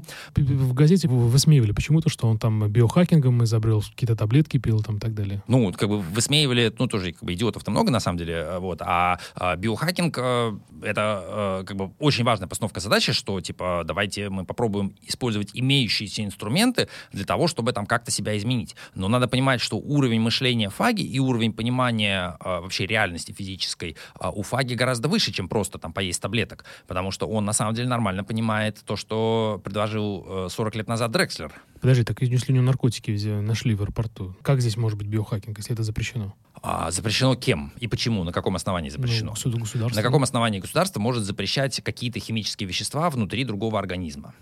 И самое смешное заключается в следующем. А если, допустим, взять, э, например, э, капсулу с амфетамином и принять ее э, внутрь, то есть положить ее в рот и проглотить. Что происходит в этот момент? Внезапно у нас исчезает капсула с амфетамином, которая является незаконной. А, у нас появляются химические вещества, которые находятся внутри человеческого организма, и они имеют право там находиться. Единственное, что нельзя делать, это нельзя управлять автомобилем. У человека существуют так называемые пиковые состояния. Этим начали заниматься позитивные психологи, так называемые, там, в 70-е, 80-е годы, которые стали изучать э, успешных спортсменов, успешных шахматистов, успешных менеджеров. И э, как бы выяснилось следующее. Обычный человек находится в хорошем состоянии э, с точки зрения производительности, ну, типа там 5 минут в день. Все остальное время он тупит реально. То есть он там смотрит э, в Facebook, э, тупит в экран, а ситуации, когда он просто вот реально творит что-то новое, их очень мало. Дальше мы начинаем думать, а в чем отличие между э, ситуацией высокой производительности, того, что Михай Чиксент-Михай описывал как потоковое состояние в книжке Flow, вот, э, чем это отличается от ситуации, когда человек тупит, когда у него прокрастинация, там, тоска, тревожность, депрессия. Вот. Это отличается только одним. Это отличается э, составом химических веществ у него в крови. То есть он Нейро... плохо питается? Нет, это не про питание. Это про нейромедиаторы. По сути, это про те молекулы, э, которые заменяют вот все эти там амфетамины или что-то еще. То есть у нас есть э, там дофамин, у нас, ну, по сути, ведь, э, когда мы говорим про наркотики, да, то есть эндогенные опиаты, есть экзогенные опиаты. Эндогенные — это те э, опиаты, которые производятся внутри нашего организма нашими клетками в рамках нормального функционирования мозга. Вот. И как бы их невозможно запретить, потому что тогда нужно запретить вообще жизнь и человека. Вот. А запрещают экзогенные опиаты, когда ты их берешь и, значит, принимаешь э, из внешней среды. Но, э, как бы, если э, мы понимаем, что э, есть способ какой-то взять человека и сделать так, чтобы у него пиковое состояние было не 5 минут в день, а 5 часов в день, то это все, конец игры. На э, соревнования, на, на матч выходит шахматист, который э, там, на тысячу пунктов имеет выше рейтинг, чем э, вот, другой чувак. И э, здесь совершенно точно понятно, что та страна, которая научится эффективно использовать э, регулирование психоэмоционального состояния с помощью как минимум вот, химических веществ, ну а также там электрической стимуляции, магнитной стимуляции мозга, так, чтобы можно было взять программиста и заставить этого программиста быть продуктивным э, 10 часов э, в день, а не 15 минут, это как бы будут ребята, у которых э, ВВП вырастет в 10 раз просто вот сразу. А на организм это не сильно будет влиять? А, я как, думаю, что, скорее всего, не сильно, потому mm-hmm. что, ну, все-таки у нас есть э, физическая работа, от которой мы реально устаем, потому что там накапливается, накапливаются вещества в там, мышечных клетках, э, ну, там молочная кислота. Ну, как спортзале. И, да, и, ну, это, это реальность. То есть невозможно бежать э, э, там бесконечно, потому что в какой-то момент просто вот эти вещества накапливаются, их надо постепенно убрать. Вот. А когда мы говорим про интеллектуальную работу, то ничего подобного ученые не наблюдали. То есть когда человек думает, то, ну, конечно, ему кажется, что он устал, ему кажется, что он хочет съесть бутерброд, поспать, но это не связано с каким какими-то реальными физическими изменениями. То есть, когда, э, грубо говоря, шахматист думает над э, сложной партией, и когда чувак э, штырит в Инстаграм, принципиально в мозгу То все работает да? одинаково, да. Ну, я думаю, что кто в шахматы играет, там побольше уж, наверное, в мозгу-то. А нет, нет, как бы, ну, реально можно просто померить температуру. То есть нет, там не происходит ничего другого. Там просто э, те же самые информационные процессы происходят чуть-чуть с другим содержанием. Хорошо, то все, давай тогда мы закончим тему с веществами. Хочу спросить еще несколько вопросов по поводу вообще про, про людей, про цивилизацию нашу. Что будет дальше? Вот наблюдаю тенденцию, что в цивилизационных, так сказать, или в более развитых странах люди перестают заводить детей так сказать, а в других странах, где менее развиты, да, они много-много заводят детей. Исходя из этого, как будет развиваться вообще общество, на твой взгляд? То есть страны там, где а, люди думают, что нужно там одного ребенка или вообще отказаться от а, детей, у них есть вообще шансы на выживание? Да. Все зависит здесь от э, скорости э, развития и э, от временных рамок.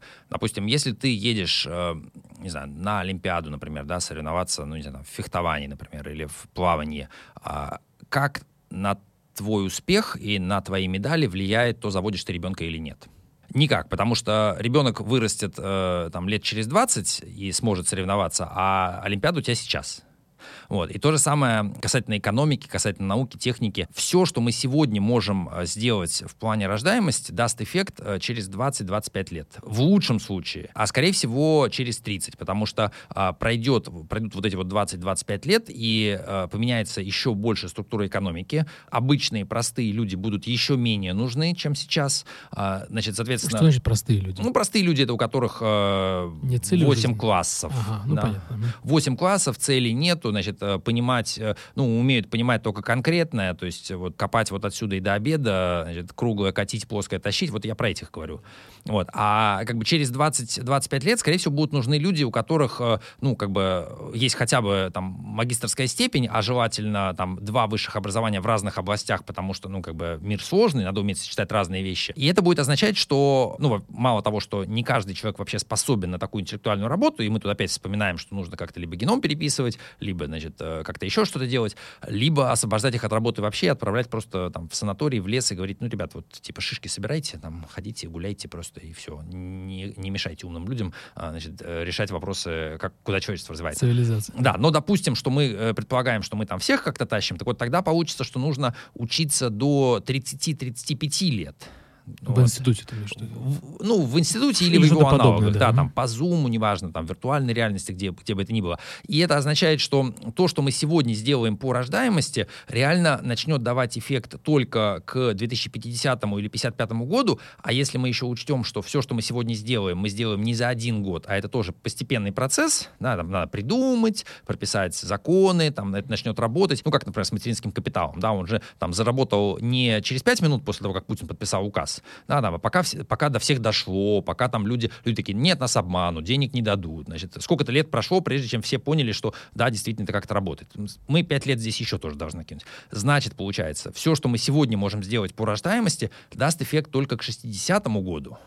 А к 60 году, я думаю, что вот эта вся история с э, большой игрой, она закончится, скорее всего, уже. Большой игрой что ты имеешь? Ну вот со всем этим, э, типа, усиление когнитивных способностей, нанотехнологии, искусственный интеллект или естественный, бессмертие, э, управление научно-техническим прогрессом, э, системная футурология, э, там, управление сложными системами. Вот э, как бы с этим всем э, так или иначе кто-то разберется к 60 году. И если мы рассматриваем какую-нибудь страну, там, возьмем, не знаю, там, Белоруссию или Молдавию, которая такая берет и делает ставку на то, что давайте больше детей, к 60 году, наконец-то, значит, там из э, университетов Белоруссии и Молдавии выходят эти умные дети с э, там, магистрскими степенями, такие, ну, давайте, мы готовы работать, а тут уже все. А Индия, например? Там же большая рождаемость. А не важно, какая рождаемость, важно, что э, все дети, которые рождаются, начиная с 2021 года, а, как бы это уже как бы не важно. Э, Возьмем шахматы, например, да. Вот вначале все фигуры стоят, э, и пешки стоят э, там на втором ряду, и они, в принципе, все могут сыграть. Ну, а теперь рассматриваем ситуацию, что мы уже а, подошли к эндшпилю, и все, как бы уже сейчас э, вопрос решится через пять ходов. В этом случае пешки, которые стоят вот там, э, позади, они уже не играют точно. Можно их просто убрать с доски, они реально не важны. Вот, и в этом смысле я думаю, что как бы э, судьбу человечества э, будут решать уже рожденные. То есть, э, ну, там, Грета Тунберг, например, да, там, которая сейчас там 17-18 лет, э, она может повлиять на ситуацию, она достаточно как бы, выросла.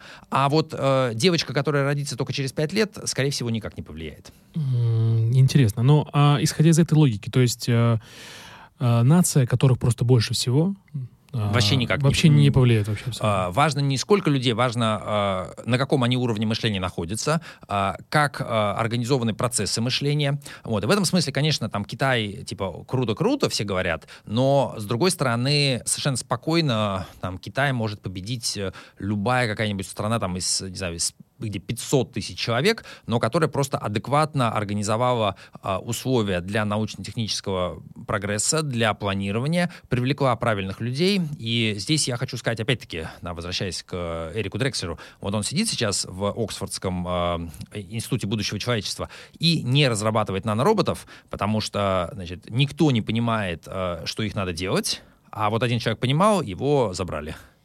А, И в этой ситуации, типа, ну окей, у вас полтора миллиарда китайцев. В Нигерии будет, э, там, к- те- обещают э, к концу 21 века полтора миллиарда нигерийцев. Они все э, не стоят одного Эрика Дрекслера, если оценивать не ценность в гуманистическом плане, а оценивать полезность для выигрыша вот в этой вот стратегической игре. Данил, то есть правильно понимаю, что качество будет важнее количества. Да. Ну и даже сейчас, наверное, качество важнее Уже количества. сейчас, конечно. Уже сейчас нужно смотреть на мир по-другому, но а, для того, чтобы смотреть по-другому, здесь проблема, что метрик соответствующих нет. То есть все метрики, они количественные, типа ВВП, количество а, публикаций, количество патентов, и это мы возвращаемся к истории тут нельзя не упомянуть, да, значит, э, вот вообще вся экосистема научных публикаций, научных журналов, ее кто сделал?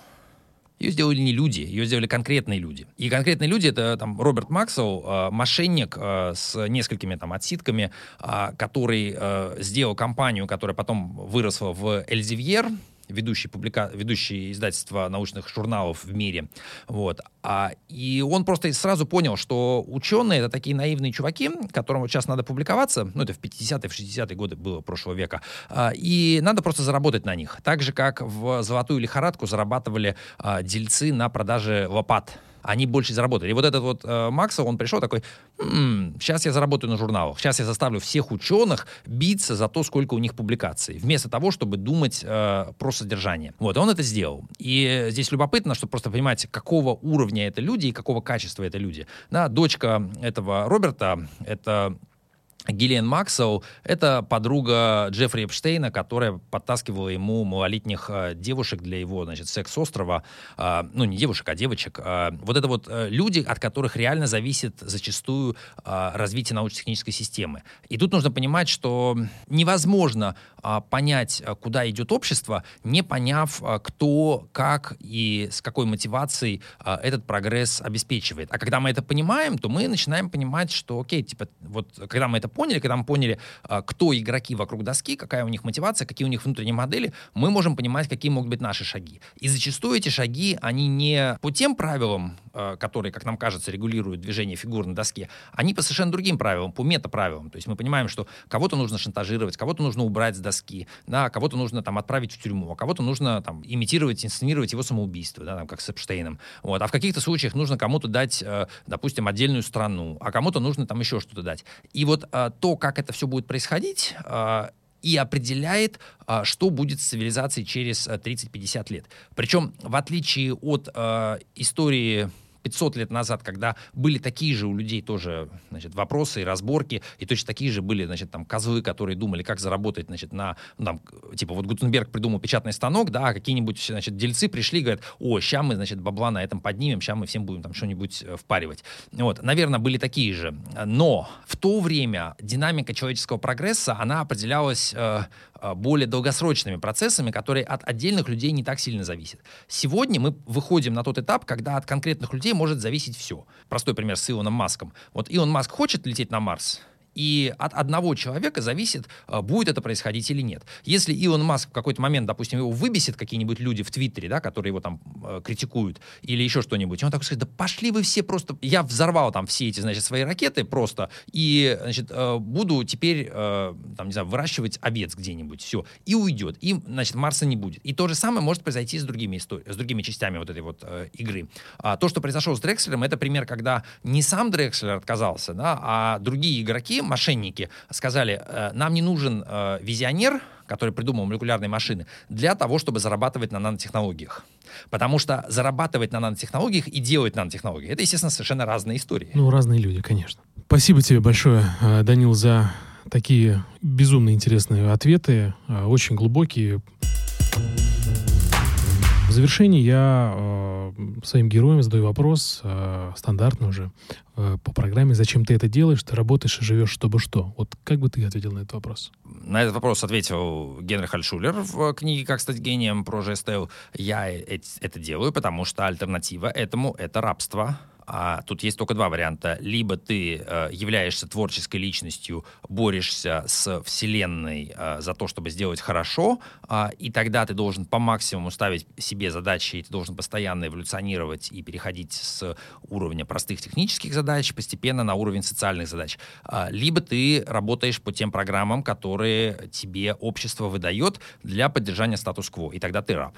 Ну и как бы мне не хочется быть рабом, мне нравится э, быть свободным, э, поэтому я этим занимаюсь. Как в Древней Греции, да, где э, люди задавались вопросом, чем должен заниматься человек? Ну, не физическим трудом, там, не работой в полях. Он должен заниматься философией. Вот тогда это был э, топчик. Вот сейчас топчик — это прикладная футурология, и это управление миром. И, на мой взгляд, вот если там хорошо все пойдет, то через 10-15 лет, э, я надеюсь, э, в мире будет э, досформировано сообщество людей, которые вот примерно так же, как я, смотрят на эти вещи, это будут именно те люди, которые э, пишут правила, и по, по этим правилам потом э, цивилизация завершает свой человеческий этап и переходит на постчеловеческий. Спасибо тебе. Спасибо большое, что ты пришел, нашел время.